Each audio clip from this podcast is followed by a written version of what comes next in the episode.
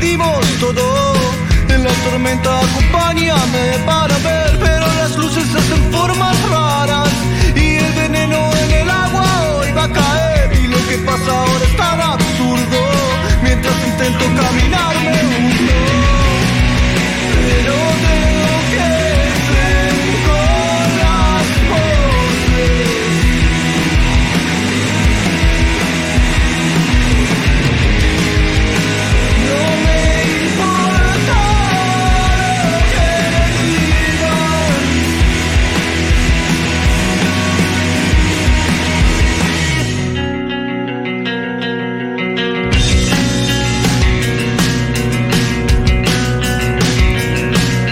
Mati se tuvo que ir y tomamos el programa con Churco. Hola, ¿qué tal?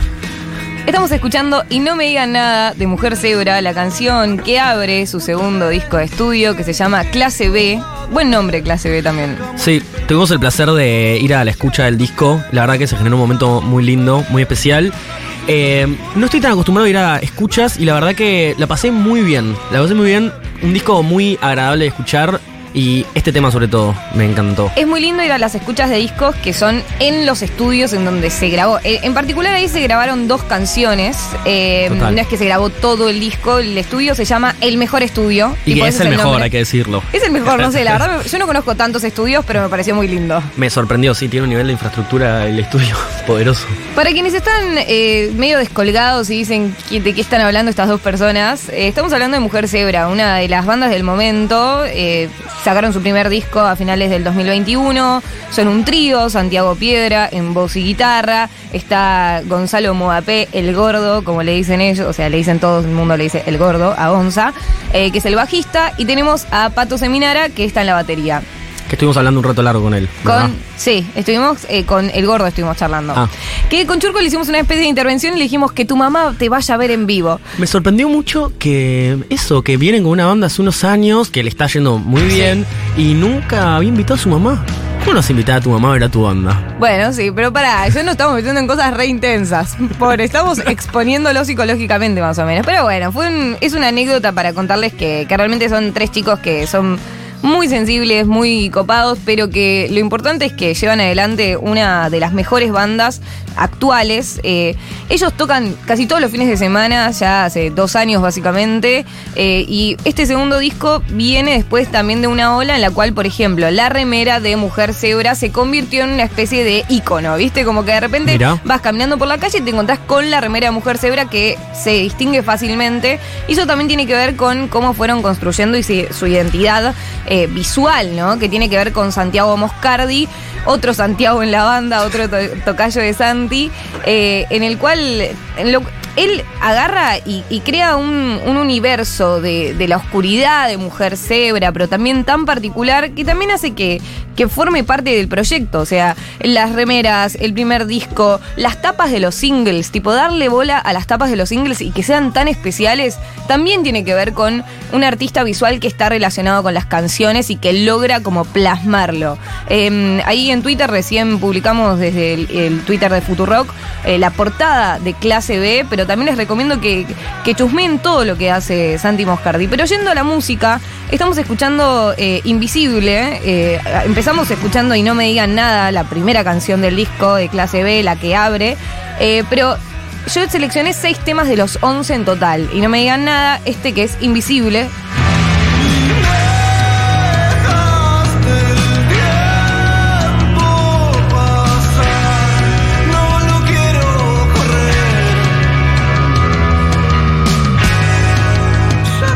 Me gusta especialmente de la construcción de este tipo de bandas y de esta escena en general, que es como que se construye algo muy de las bases, como eso de tocar, tocar, tocar y generar tu público también como en los shows, tocando mucho en diferentes lugares, que creo que es muy propio de esta escena en particular, ¿no? De- o del indie en general, como algo de salir a tocar todos los fines de semana, a fechas re chiquitas, fechas grandes, como que que, lo, que se genera algo en el vivo, especialmente medio de comunidad también. Siento que hay algo que muy, muy de comunidad que se da en esta, en esta escena y creo que es muy propio, muy especial de este tipo de bandas. Sí, muy post pandemia también. Una banda que, que tiene que ver, la, para mí, el contenido de sus letras, pero también el hecho de personas encontrándose a hacer un poco y personas de nada, veintipico de años, veintipico, que realmente capaz son las primeras veces que están saliendo a recitales. Es más, hay personas que son más chicas, que tienen, no sé, 18 años, que también siguen a, Mujer Zebra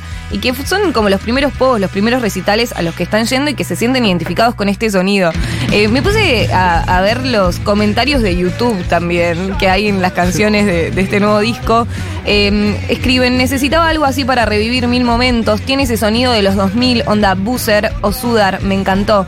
Los conocí hace poco, muy poco. El show de, del Padilla en Temperley. Bueno, acá esto que decíamos de los shows. Eh, los vi en primera fila, me volaron la cabeza mal, no paro de escucharlos. Nos vemos en Niceto porque tocan el 18 de noviembre que presentan este, este segundo disco. Pero sí hay algo como de la creación de un público muy orgánico y también de una nueva escena musical con, donde está también Buenos Vampiros, Doom Chica, eh, Sacatumba. Párrafo aparte para Sí. Stanislao Lup, que es el productor de este disco y de muchos discos de esta escena. Yo creo que la primera vez que escuché su nombre fue hace años con el primer disco del Club de Visual y desde ese momento no paro de ver bandas de este tipo producidas por él y siento que es como un eslabón fundamental en, en la construcción de esta escena, también con la gente de Casa del Puente, ¿no? Como el sello Sí. de Mar del Plata, que un poco conglomera todo este tipo de bandas, también más allá de que no todas formen parte de, de ese sello, como que es como forman parte de una misma escena, ¿no? Re, pero sin dudas que Stanislao es como una especie de puente, ¿no? Entre la movida de Mar del Plata, lo que pasa acá en la ciudad de Buenos Aires, pero sobre todo en que suene muy bien, porque él no solamente capaz está en la producción de este disco, eh, o en la parte de ingeniería de sonido del disco, sino que también está, por ejemplo, en los shows haciendo sonido, ¿no? Algo que también es clave, porque hace que se refleje muy bien todo, lo que suena con el vivo, eh, es realmente espectacular. Y es algo que no pasa generalmente, que el productor que eh, elaboró el sonido Ujú. del disco, de la música y de la banda en general, eh, sea la persona que opere la consola en vivo. Esa es un- algo a destacar, la verdad. Vamos a escuchar, estamos escuchando Nuevos Miedos.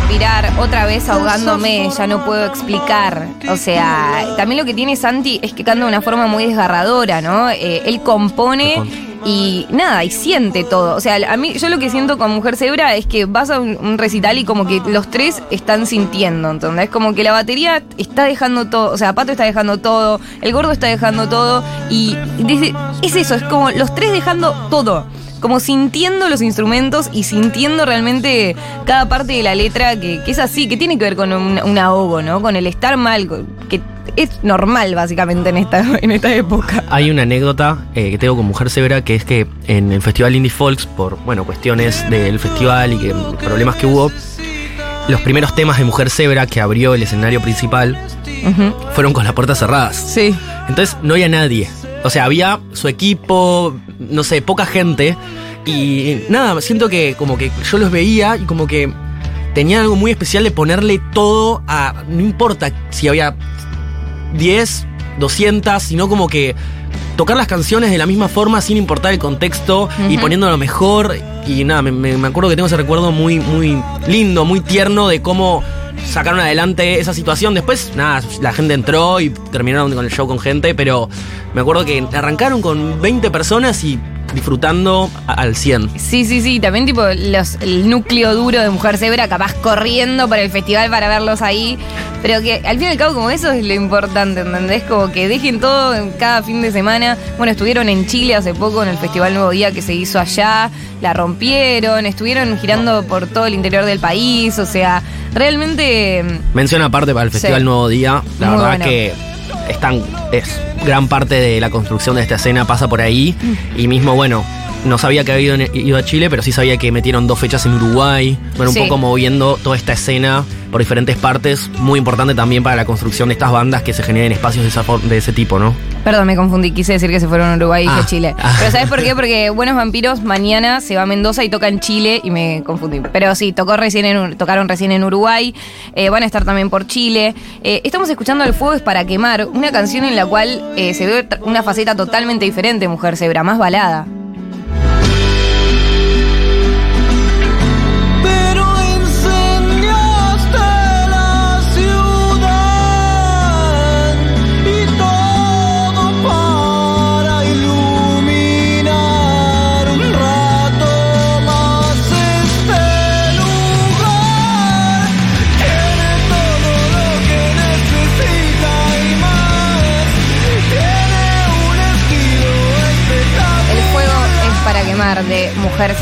Donde de verdad, o sea, esto en el primer disco no hay nada de esta onda. También ellos decían en algunas entrevistas, una que le hizo a Yelen Cisneros en Página 12, por ejemplo, que quizás el primer disco eh, se, en- se encasilló más en el estilo post-punk y en este segundo disco quisieron salir de eso y meterse más como en el formato canción. Repito, son 11 temas en total. Vamos con Fantasma.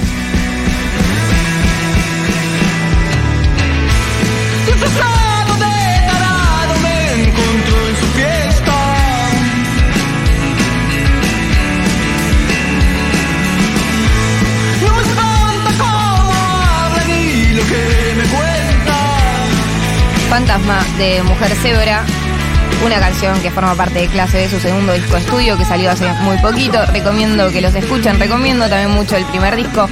Lo que más recomiendo es que los vean en vivo y que sientan, porque es todo lo que hay que hacer. Tocan en Niceto el 18 de noviembre, presentan este segundo disco. Em, y también me encanta porque el video de Fantasma eh, está protagonizado por Lucy de Doom Chica. Entonces, vos estás ahí y Muy está bueno. Lautaro Cabeza, que Lautaro Cabeza es director, o sea, es alguien que se encarga también de la cuestión visual de toda esta nueva escena musical, por ejemplo, con otra banda que se llama Kill Flora.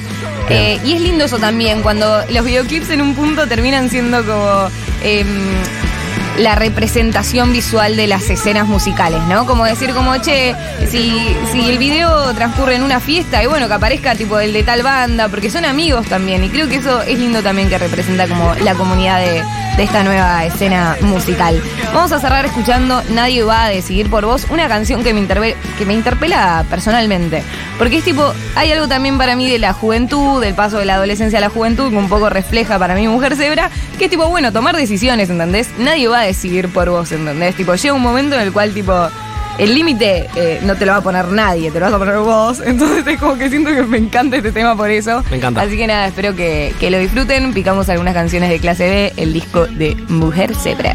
Bueno, debo decir que esto fue la hora animada. Le mandamos un beso a Mati, que se tuvo que ir antes. Sí. Gracias, Dieguito, en los controles. Gracias, Moy. Gracias, Luzu, siempre bancando la parada. Y nos vamos de vuelta con. Nadie va a decidir por vos. Beso.